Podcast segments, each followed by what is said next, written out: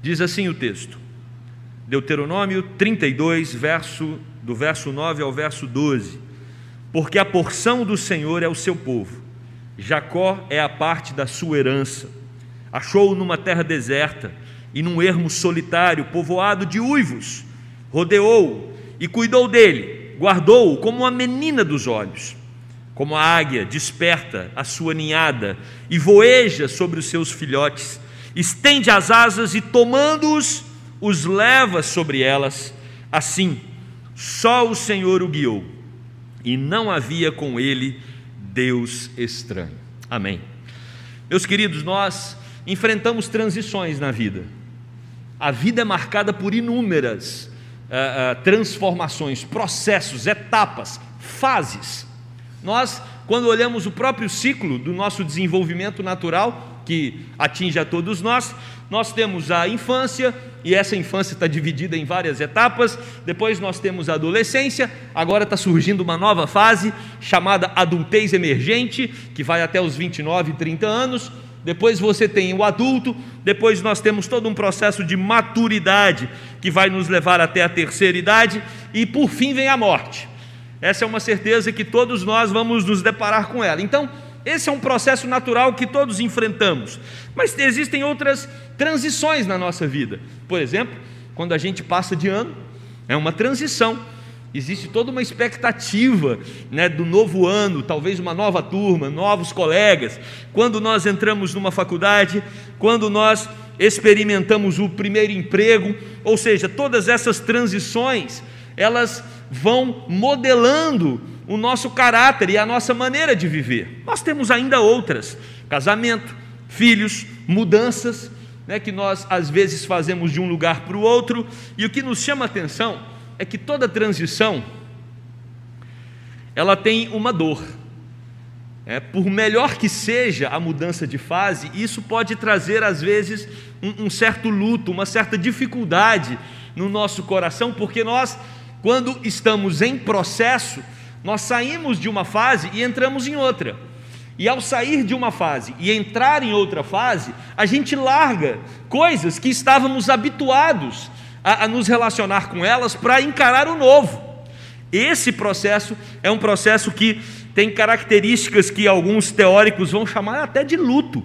Né? Você, você mata uma fase anterior para começar a nova. E esse, esse momento é um momento, às vezes, difícil, é um momento de sofrimento. E aí, quando nós olhamos para esse texto, nós percebemos que Moisés, quem está escrevendo o texto, ele também passou por muitas transições, e eu queria destacar duas, porque o contexto aqui, Moisés está com 120 anos, já não tem muita transição para fazer na vida, próximo passo é a morte, e Deus já havia falado isso para Moisés: Moisés, você agora vai morrer, você não vai entrar na terra prometida como eu havia falado para você, né, pela sua rebeldia. Agora você vai ter que passar o comando do povo para Josué, ou seja, uma transição de liderança. Sai Moisés e entra Josué. Nós temos uma outra transição que acontece aqui nesse texto, que é a transição do povo. O povo estava no Egito, vai para o deserto, passa 40 anos no deserto e agora a transição é sair do deserto e entrar na terra prometida. Essa é a nova fase que Israel está enfrentando aqui, vai enfrentar. Então, nós estamos diante de um momento de muitas mudanças aqui no texto bíblico. Ao observar os ciclos de Deus na sua vida, Moisés, então, quando ele olha para esses, essas transições que ele enfrentou, o que, que Moisés faz? Escreve um cântico, escreve uma música. É muito interessante a ideia de Moisés escrever uma música, Estevam é o Estevam, que é um compositor, Moisés escreve uma música e os comentaristas vão dizer que ele escreve a música porque a música é para ser cantada, óbvio. E quando a gente canta a música, a gente satura a mente das verdades de Deus. É por isso que nós temos que ser um povo adorador. É por isso que nós temos que ser um povo que, quando vai ali na playlist, né? Um povo, quando vai para o Spotify, nós precisamos ter ali um repertório de músicas que reforçam aquilo que nós cremos. Louvar e bendizer a Deus, é claro que o foco é o próprio Deus, o foco principal da nossa adoração é Deus.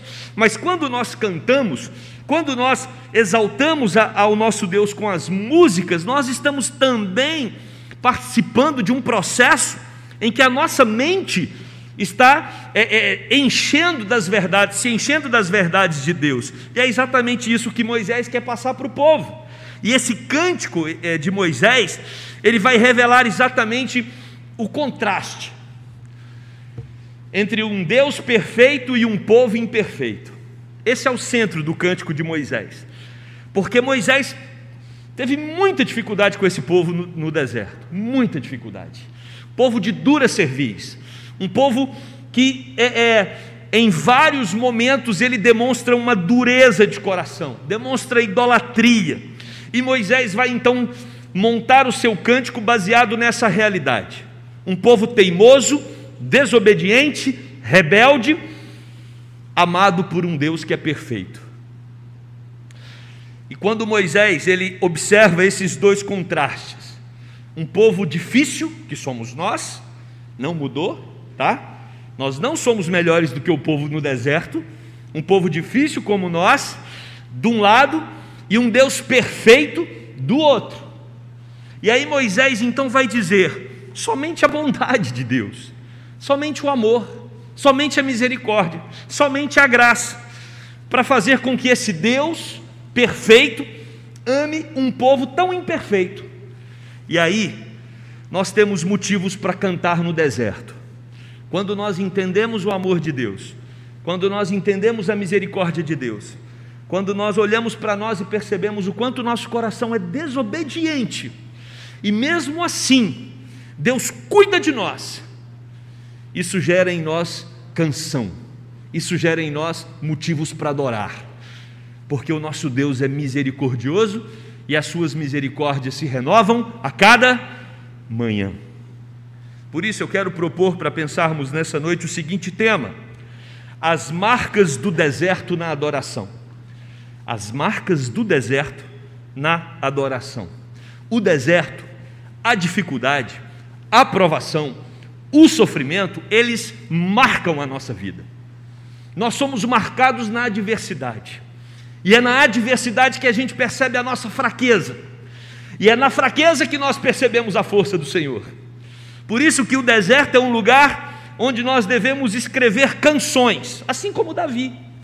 Se você pega o livro de Salmos, nada mais é do que muitas canções que Davi escreveu. E boa parte daquelas canções, canções em momentos difíceis, de luta, de guerra, de problemas que cercavam Davi, tanto na sua família como na sua vida pessoal. E é no deserto, então, que nós precisamos compor as nossas canções. Estamos enfrentando um período de deserto, estamos enfrentando um, um período coletivo de sofrimento. São muitas adversidades que nós tivemos que sobrepor recentemente com a força do Senhor e outras ainda que virão. Esse mundo é um mundo difícil da gente é, é vencer cada etapa, cada fase dele. Por isso, para sermos adoradores no deserto, nós temos que ter, nós precisamos ter três marcas. E essas três marcas vão começar com a letra P de pato. P. Para você ter as marcas do deserto na adoração, ou seja, para você fazer canções de adoração quando atravessa por dificuldade, você tem que, você tem que entender o seu pertencimento. Você pertence a Deus. Você tem que entender a proteção de Deus e o pastoreio de Deus. São esses três P's que nós devemos guardar no nosso coração: pertencimento, proteção e pastoreio. É isso que o texto nos ensina. E nós vamos tratar primeiro do pertencimento.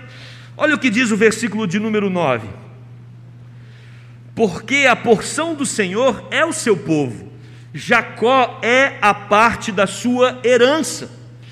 O texto deixa claro no versículo 9 que Israel pertence a Deus. Para entender o verso 9, a gente precisa voltar no verso 6, que vai dizer assim: É assim que recompensas ao Senhor, povo louco e ignorante. Não é Ele teu Pai que te adquiriu e te fez e te estabeleceu? Ou seja, o versículo 6 nos mostra que nós somos porção do Senhor, como diz o verso 9, nós somos o povo do Senhor, é, por uma razão que está descrita no versículo 6. Porque Deus nos adquiriu, nos fez e nos estabeleceu. Ou seja, o movimento é divino. O, mov o movimento inicial é de Deus, é Deus quem se movimenta até nós, é Deus quem nos adquire. A palavra adquire aqui, no hebraico, no português ela significa criou, né? o Deus que te adquiriu ou o Deus que te criou. Só que a palavra mais usada no hebraico para criação, para criar, o verbo criar, é bará. Só que aqui nós temos o, o, Moisés usando uma outra palavra, a palavra caná, e não bará. Caná. E por que, que Moisés usa a palavra caná para dizer que Deus criou o seu povo? Porque bará, bará, é uma palavra quando, é usada quando Deus cria algo do nada. Bereshit bara Elohim, no princípio criou Deus. Né? Nós temos ali Deus criando do nada. E essa palavra aqui no hebraico, caná, não é criar a partir do nada, mas é dar origem a partir da graça e da misericórdia. Então, esse povo pertence a Deus não porque esse povo surgiu do nada, esse povo pertence a Deus porque Deus pagou um preço por esse povo, foi uma decisão graciosa de Deus.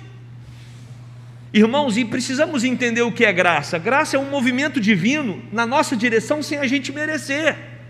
Por isso, se você quer entender o amor de Deus, você precisa a cada dia mais saturar a sua mente da verdade de que o que nós merecemos é a morte e a morte eterna. Esse é o caminho natural. Mas aprove a Deus fazer de nós o teu povo, assim como Israel no Antigo Testamento, em Cristo agora nós somos o novo Israel, nós pertencemos a Deus, Deus nos fez, Deus nos criou, ou seja, Deus formou esse povo a partir da sua graça e do seu amor, povo que foi tirado, tirado aqui é para fora, foi arrancado do Egito, Deus tirou aquele povo do Egito, esse povo estava entranhado numa terra estranha. É um povo, o povo de Israel estava já há 400 anos participando da realidade de uma nação com deuses estranhos. E Deus então vai lá e retira esse povo.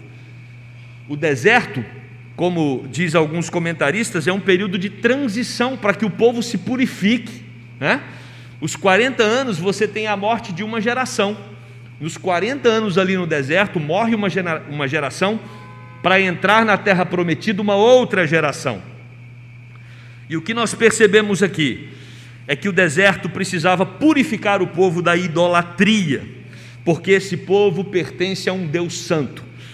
E se ele pertence a um Deus santo, ele precisa ser um povo santo, como nos ensina lá em 1 Pedro, capítulo 2, verso 9, que nós somos raça eleita, sacerdócio real, nação santa, povo de propriedade exclusiva de Deus. Isso é maravilhoso, irmãos. Meus queridos, nós pertencemos a Deus, nós somos uma propriedade exclusiva dele. Esse pertencimento precisa inundar os nossos corações, não só aqui no momento do culto, amanhã é segunda, vai começar o batidão da semana. Nós precisamos é, é receber cada vez mais o transbordar do Espírito de Deus em nós com essa verdade. Você não é um indivíduo solto nessa cidade. Você não é uma pessoa que está aqui simplesmente para cumprir uma agenda mecânica diária. Não. Nós temos um dono. O nosso dono é o próprio Deus. Ele faz de nós a sua propriedade. Por isso que Deus resgatou Israel. Se nós pertencemos a Deus, se Israel no Antigo Testamento pertencia a Deus, Deus, Deus tinha uma missão que era resgatar o povo do Egito, e Deus faz isso. Olha o que diz o verso 10, parte A: achou-o numa terra deserta. Essa terra deserta aqui provavelmente se refere ao Egito, e num ermo solitário, povoado de uivos. Ou seja, Deus vai em direção ao seu povo que está marcado pelo sofrimento. Precisamos ter isso aquecendo os nossos corações. Pertencemos a Deus. E o nosso Deus está sempre se movimentando para nos resgatar.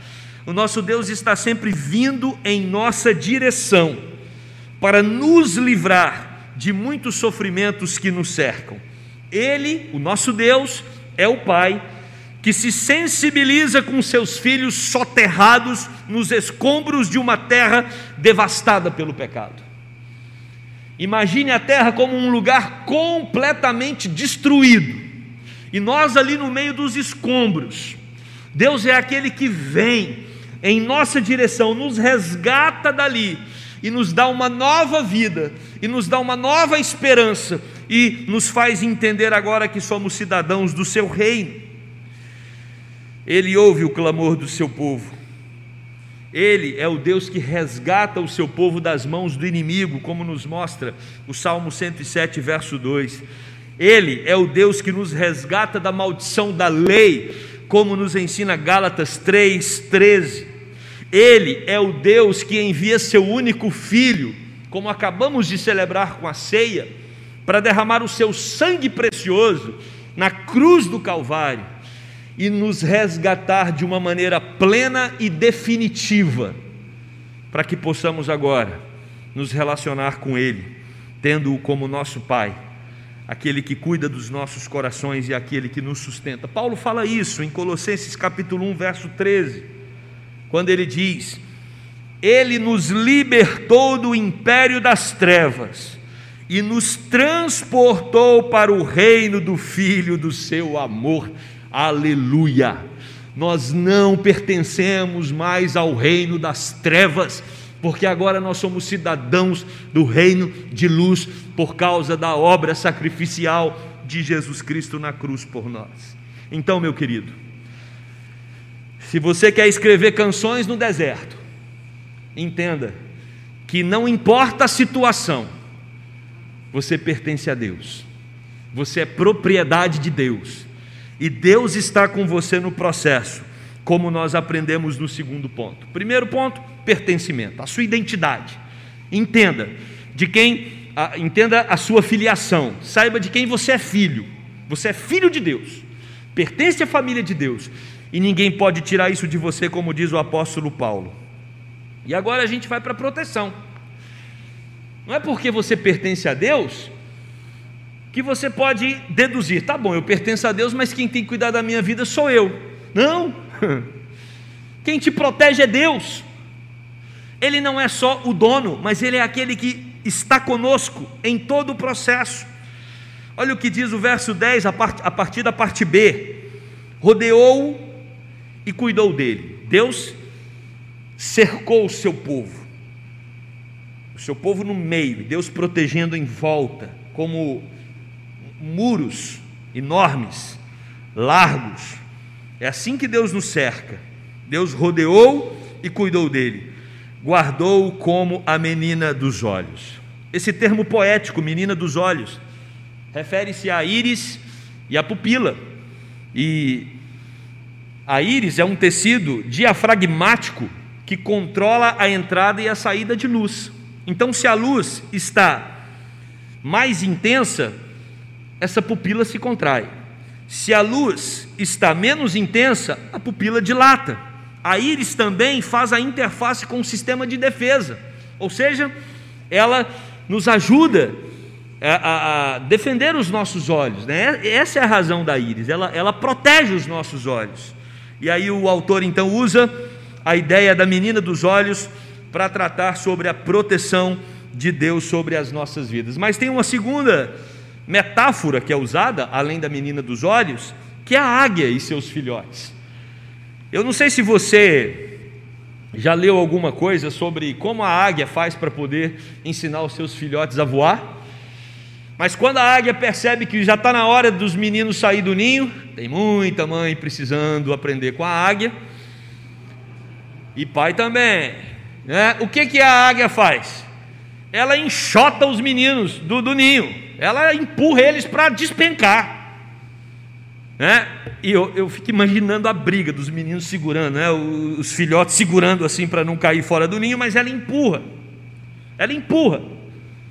E óbvio que os filhotes vão despencar a ladeira abaixo.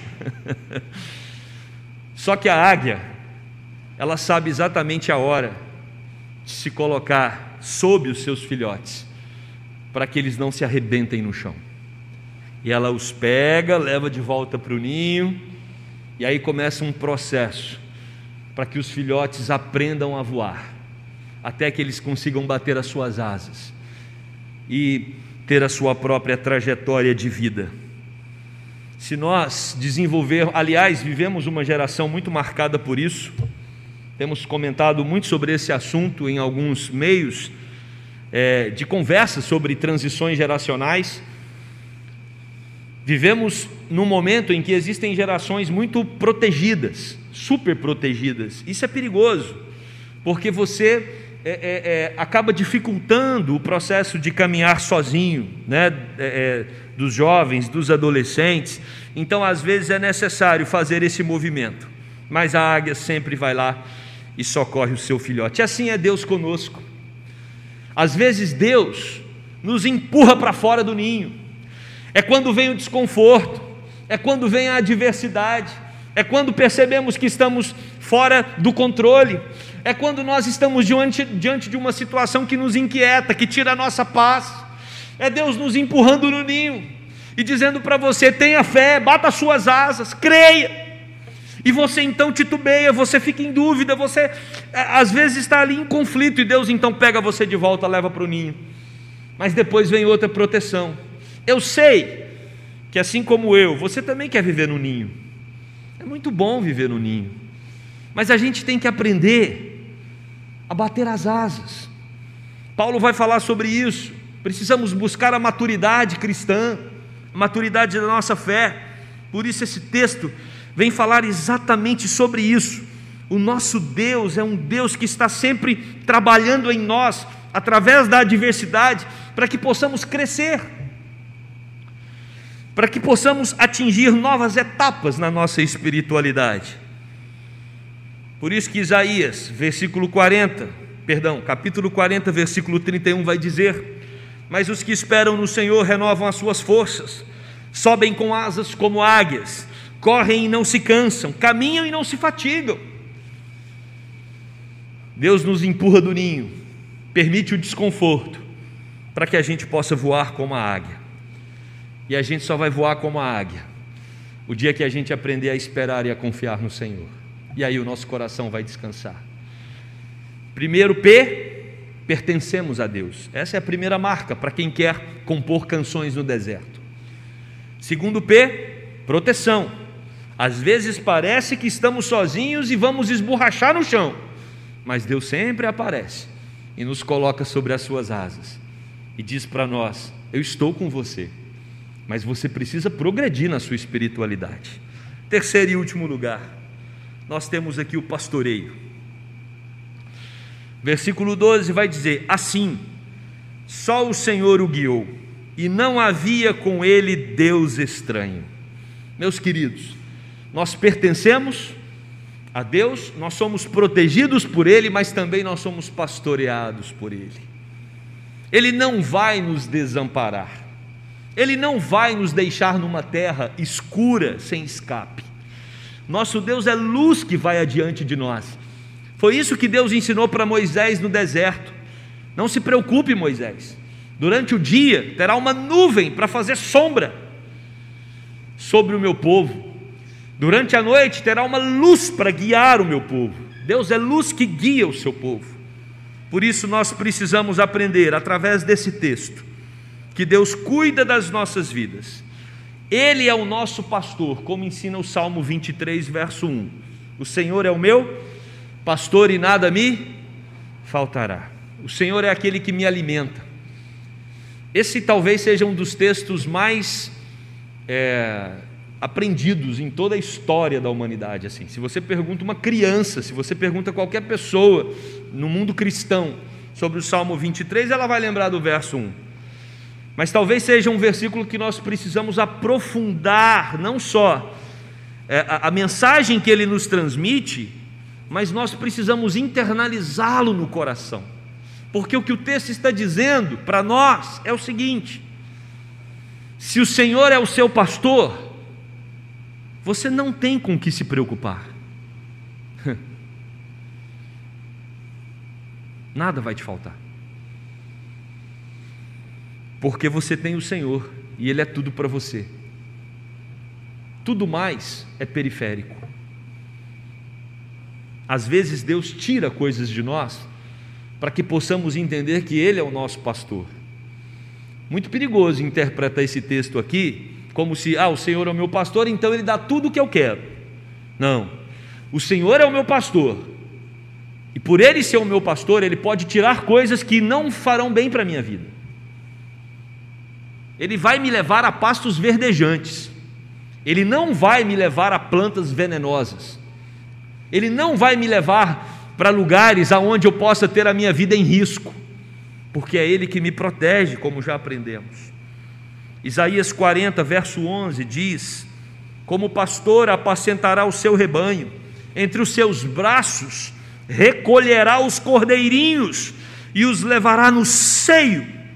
As que amamentam, ele guiará mansamente. Aleluia. Você consegue imaginar esse texto na sua vida?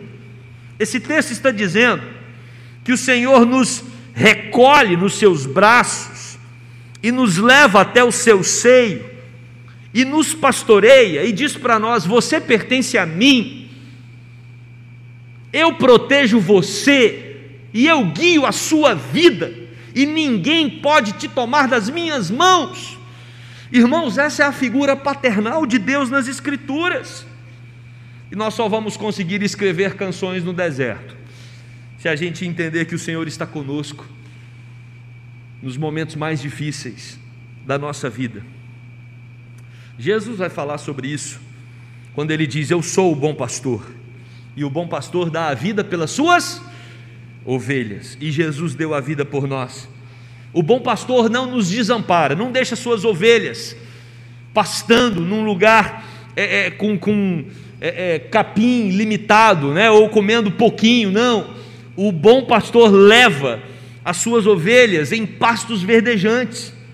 E Jesus é, nos ensina no Evangelho de João, quando ele está despedindo dos discípulos, ele fala: Eu não vou deixar vocês sozinhos, eu vou enviar o meu Espírito, e o meu Espírito guiará vocês. Nós temos o Espírito de Deus, que é quem nos guia, precisamos consultá-lo à luz da palavra, para que ele norteie os nossos passos as nossas mentes, as nossas palavras e as nossas ações.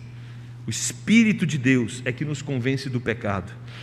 O Espírito de Deus é que nos modela para sermos semelhantes a Jesus Cristo. Quando João tem uma visão dos glorificados, lá em Apocalipse 7,17, ele diz assim: Pois o cordeiro que se encontra no meio do trono os apacentará e os guiará às fontes da água da vida, e Deus lhes enxugará dos olhos toda lágrima. O pastoreio de Jesus não é só durante o momento em que nós vivemos nessa terra amaldiçoada, não, cheia de sofrimento. Como essa terra é uma terra sofrida, para a gente suportar o sofrimento que está sobre essa terra, a gente precisa bloquear a nossa mente de coisas horríveis que estão acontecendo no mundo inteiro nesse exato momento. Quantas pessoas estão padecendo nesta hora? Esse é um lugar de lágrimas, de sofrimento, de tristeza. E podemos até criar uma ilha fantasiosa, uma ilha imaginária na nossa mente, achando que a terra é o mundo que vivemos. Não essa terra está completamente desajustada. Por isso, Jesus Cristo é aquele que é esperança para todos, e o Evangelho tem que ser pregado em todo o mundo, pois Ele é o Cordeiro de Deus, que vai guiar os seus filhos até a fonte da água da vida e vai enxugar dos nossos olhos toda lágrima. Eu quero concluir esse sermão fazendo uma pergunta para você. Qual a música que você está produzindo no deserto? Seu período de sofrimento seu período de dificuldade, de adversidade, tem produzido que tipo de música?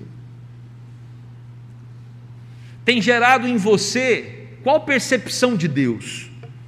O que Moisés está nos ensinando nesse texto é que quando ele passou com o povo pelo deserto, o que o fez firmar com o Senhor foi a noção clara que ele tinha de que ele pertencia a Deus, assim como o povo, ele estava protegido por Deus, assim como o povo, e que era Deus quem os pastoreava.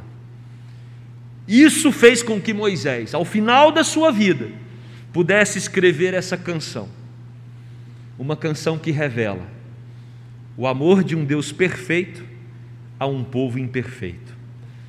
A graça de um Deus maravilhoso a um povo que insiste em desobedecê-lo. Quando nós entendemos a nossa vida nessa perspectiva, nós vamos compor as nossas canções de maneira prática. Não sei se você tem o exercício de escrever canções para Deus, escrever os seus próprios salmos. Faça isso. Separe um caderno. Não vai no celular, não, que você vai se distrair. Separe um caderninho. Escreva canções para Deus canções de adoração, lembrando sempre: Ele é o santo e o perfeito, você é o pecador e o imperfeito, mas que foi amado por Ele através do seu Filho Jesus Cristo, nosso Senhor e Salvador, e a razão de nos reunirmos aqui, e a quem devemos toda honra, toda glória e toda adoração. Amém? Vamos orar. Querido Deus, somos tão imperfeitos. Nosso coração, como o próprio profeta Jeremias disse, é enganoso. Nós nos sabotamos, nos enganamos a todo momento, somos contraditórios, e às vezes, quando fazemos o que é certo, nos gloriamos disso e achamos que somos melhores que os outros. Como é difícil, Deus como é difícil olhar para dentro de nós mesmos e reconhecer que carecemos de uma obra poderosa, quebrantadora do Teu Espírito em nossas vidas, Deus. É impossível te agradar se não for com o auxílio do Teu Espírito. Por isso, ó Espírito Santo de Deus, venha sobre nós, nos ajude a identificar as nossas mazelas, as nossas imperfeições, o quanto somos indignos de sermos chamados teus filhos, para que dessa forma, então, Deus, ao olhar para o grande amor de Jesus na cruz, tenhamos a consciência plena de que um Deus perfeito e santo só faz um movimento até nós, pecadores miseráveis, por causa da sua imensa graça e do seu grande amor. E é isso que vai nos orientar para escrevermos canções no deserto. Oh Deus, obrigado porque nós pertencemos a Ti. Obrigado porque nós somos protegidos pela Tua poderosa mão. O Senhor sempre nos livra de males, Deus, que vêm muitas vezes para nos destruir. Obrigado, Deus, pelo Teu pastoreio. Quantas vezes a nossa alma estava ferida e nós percebemos claramente o teu consolo, o teu cuidado, o teu conforto. Como é bom, Deus, lermos um texto na tua palavra que diz que o Senhor nos coloca nos teus braços e o Senhor nos protege, o Senhor nos guarda, o Senhor nos cerca, o Senhor está conosco, o Senhor é o nosso refúgio. Por isso nós te adoramos, Deus, nós te bendizemos e nós te glorificamos não só aqui, não só agora, não só nas nossas casas, mas te bendizemos, enquanto vivermos nessa terra, não importando o deserto que vamos atravessar, e te bendizemos para todos sempre, no nome de Jesus. Amém e amém.